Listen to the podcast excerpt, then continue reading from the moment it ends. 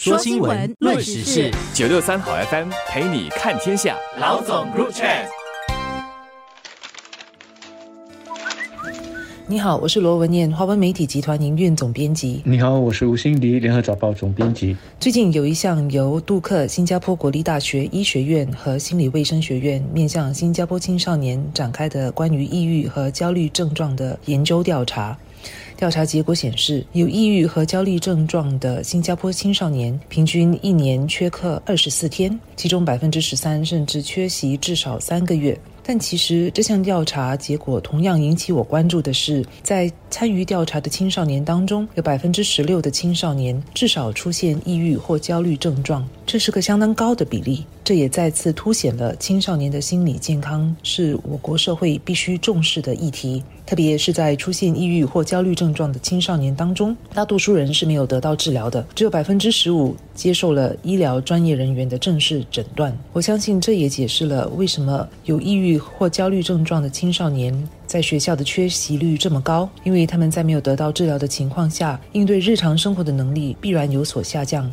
一名学生一年在学校不到两百天，平均缺席二十四天，必定会影响到他们的学习和学业成绩。而研究调查结果也显示，确实如此。这群青少年的成绩平均下滑了六成以上。实际上，过去这几年，有关青少年的心理健康问题已经是一个受到各方关注的课题了。联合早报这几年也针对这个课题发表了好几篇的社论。我想这是好的事情，显示我们的整体社会呢是有在投入足够的资源和注意力在这个重要的课题上。那么这一次的这个调查，它的一个新点呢是找出了心理健康问题对我们的青少年的课业的影响。我已经刚才已经指出了，有抑郁和焦虑症状的本地青少年，平均呢因为心理健康的问题的关系呢，呃，平均一年缺课了二十四天。那么其中呢有百分之十三的人甚至要缺席至少三个月。那么这其实不单单只是缺课的天数的问题而已了，它会影响到他们的学业成绩，从而会影响到我们青少年他们的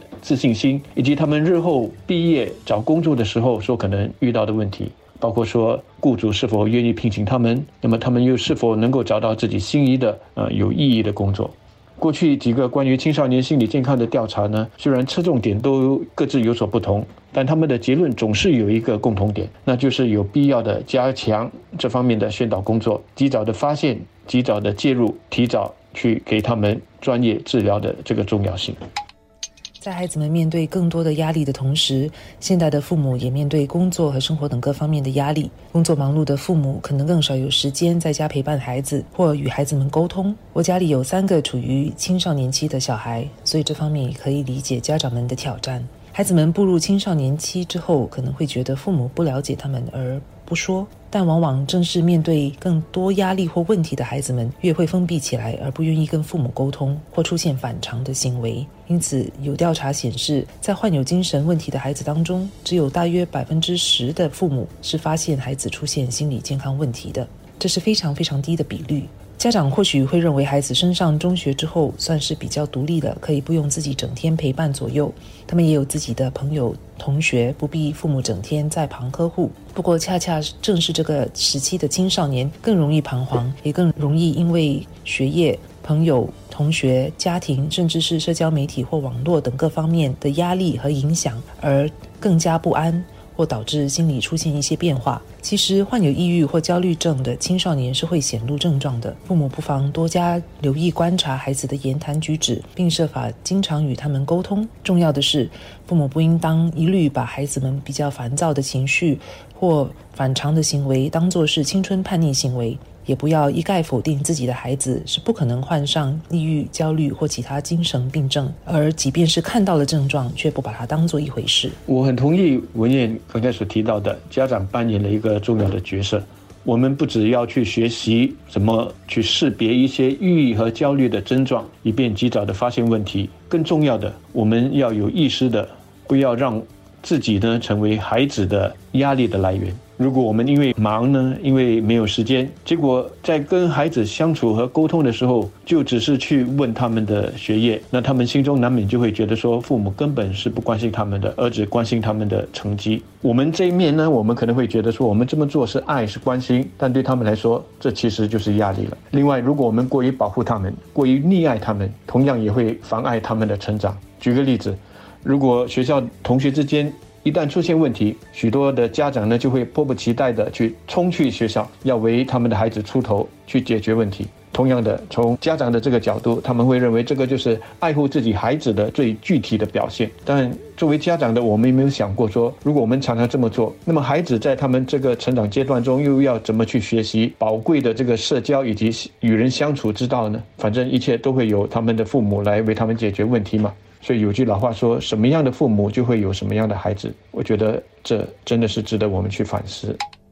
及早发现和治疗抑郁或焦虑症，能帮助青少年避免陷入更长期的精神危机，影响到他们的人生和职业发展。对于国家而言，这也能够减少相应的社会和医疗成本。从每十名青少年中就有一人患上至少一种精神病，而大部分目前都还没有接受治疗的这个调查数据来看，这已经是需要我国加大力度来重视的问题了。从我本身的观察，教育部和校方近几年来已经更加积极通过讲座。和分享会来帮助家长关心和了解青少年的心理健康，但这仍然不足够。杜克的研究结果也推荐，我国有必要加强宣导工作，鼓励儿童和成年人借助各种渠道在本地获取心理健康治疗，并建议我国推行筛查计划，帮助人们尽早发现心理健康问题。同时，我认为政府也应当增加相应的医疗资源，包括心理医生和治疗师的人数。此外，治疗相关费用也是政府。不容忽视的问题。有关家长为了孩子的心理健康医疗护理，一年花费一万多元，这对于较低收入的家庭而言是一笔非常大的费用。但心理健康问题是影响各阶层和背景孩子的问题，因此政府下来应当为较低收入的家庭提供更多这方面的津贴和支持。青少年呢，处于多愁善感的青春期，除了因为生理变化所感受到的压力之外，免不了还要面对课业。还有同学朋友之间的社交和相处，以及家庭方面所带来的压力。那么，在这个他们要跨入成年期之前的关键时候呢，他们也会特别的关注自我的形象，这也同样的会是一个压力的来源。那么这些压力，不管是我的这一代，或者是我孩子的这一代，或者是他们以后的孩子的那一代，基本上都是一样的。但现在这个时代的孩子呢，有一个因素是我的这一代没有的，那就是互联网。网络呢，虽然给我们的生活带来许多的方便，但是青少年如果过于依赖网络，过度的沉迷于网络的虚拟世界中呢，往往会影响到他们的心理健康。而即使他们不沉迷于网络世界里，但是网络的霸凌行为，还有网络世界里呢，来自各个角落的各种似是而非的思想，以及各种千奇百怪的诱惑，都会给我们的青少年带来巨大的困扰。因此，现在的孩子因为网络世界呢，面对了更大的挑战，他们确实是得承受多一层的压力。因此，学校也好，家庭也好，社会整体也好，都需要各尽其职，齐抓共管，来共同守护我们青少年的心理健康。